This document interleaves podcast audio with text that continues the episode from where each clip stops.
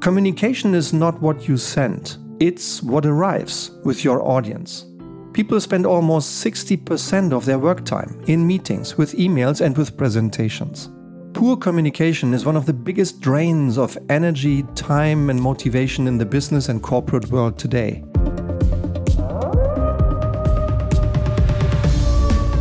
Hello, dear Leitwolf. Welcome to today's Leitwolf episode. I'm very glad you're here today.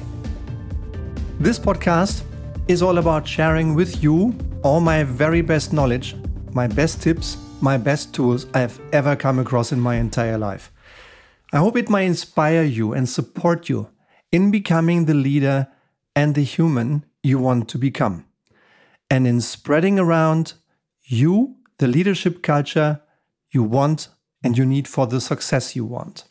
Starting today, I would love to share a, a, really touching experience from last week.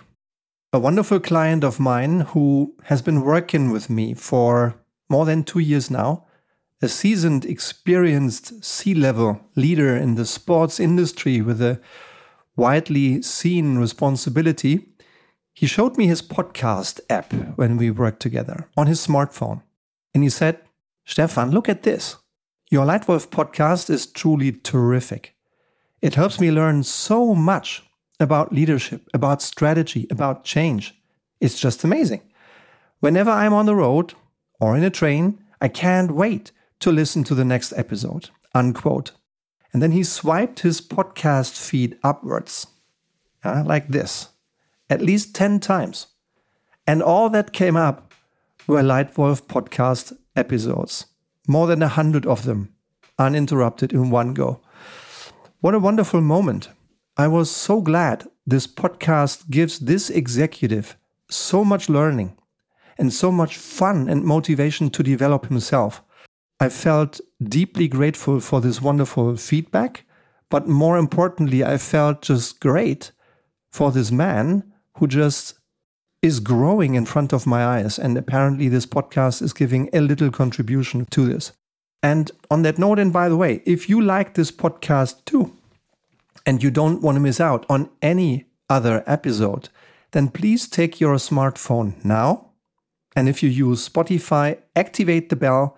And please, whatever podcast streaming service you utilize, take it out now Leave me a star rating to increase visibility to others who might be interested as well.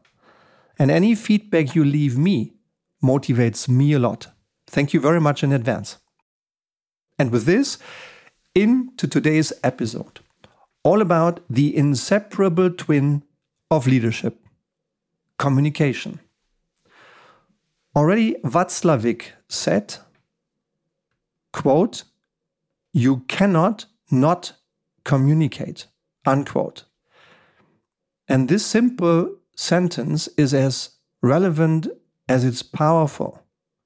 In every single second that you're together with others, you communicate.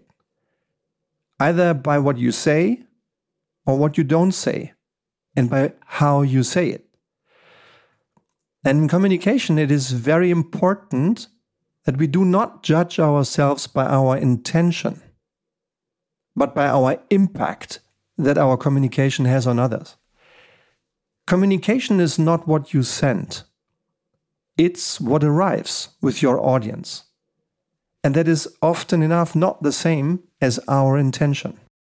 Poor communication is one of the biggest drains of energy, time, and motivation in the business and corporate world today. People spend almost 60% of their work time in meetings, with emails, and with presentations. And oftentimes, they feel like they are wasting their precious time on communication. Upfront, one key suggestion recipient orientation. Always take a recipient orientation when communicating.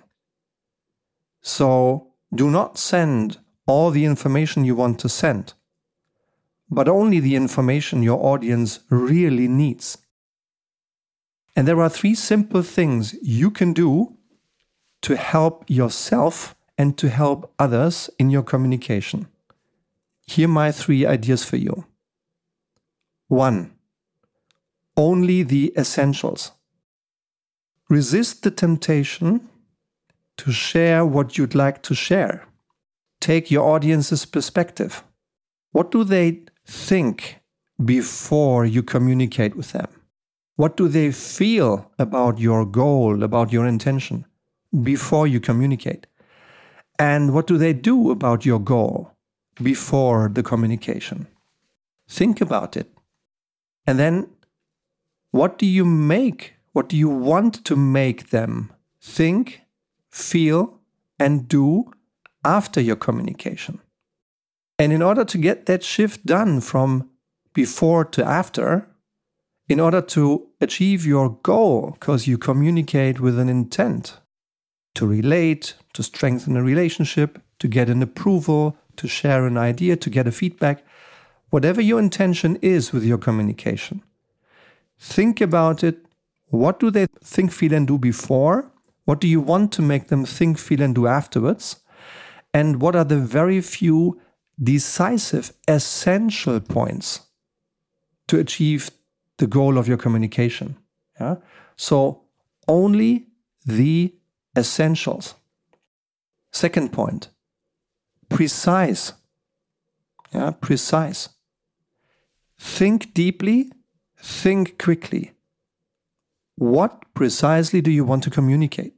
Let's imagine for a moment you are my boss, you are my line manager, and you want to give me feedback on my communication. What precisely do you suggest I could improve? If you were to give me feedback like, quote, Stefan, I think you could improve your communication, unquote. How helpful do you think that would be for me? Yeah, probably not that helpful because I think you could improve your communication can mean millions of different things. Is it my talking, my writing, my presentation, my listening, my body language, my words, my style, my English, my dialect? What exactly do you mean? I think you could improve your communication. This is not really helpful. This is not at all precise. If, however, you were to tell me, Stefan, you know, the average length of emails I receive is five lines. Your emails are on average two pages. Do you know how these long emails you send me impact your own effectiveness? As of now, Stefan, I would like you to send me short emails. On average, no more than a few lines. They save me time reading and they make you more effective as a leader. Unquote. I hope you agree that the second way of communicating, the second way of offering feedback to Stefan, was so much more precise. And because of its precision, it is so much more helpful. It helps me grow and it saves you tons and tons of time. And number three, as brief as possible. Brief.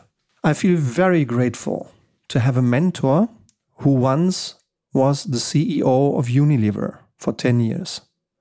Paul was leading a 160,000 people organization. Whenever I sent him a message, and it must have been more than 200 in the last 25 years, he always responded.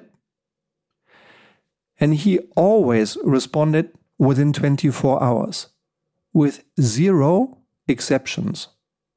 One of the ways that enabled him to do this, because he has many people in his life, many people much more important than me, the way he still managed to do this with this 100% consistency over 25 years has one secret beyond his personality, beyond his thinking skills and his experience.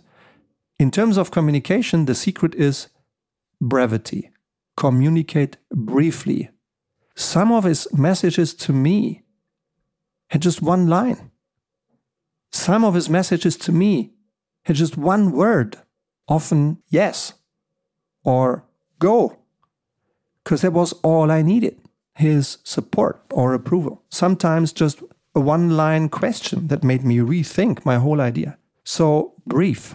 Brevity in communication respects other people's time and intelligence. And it's not at all impolite to communicate briefly.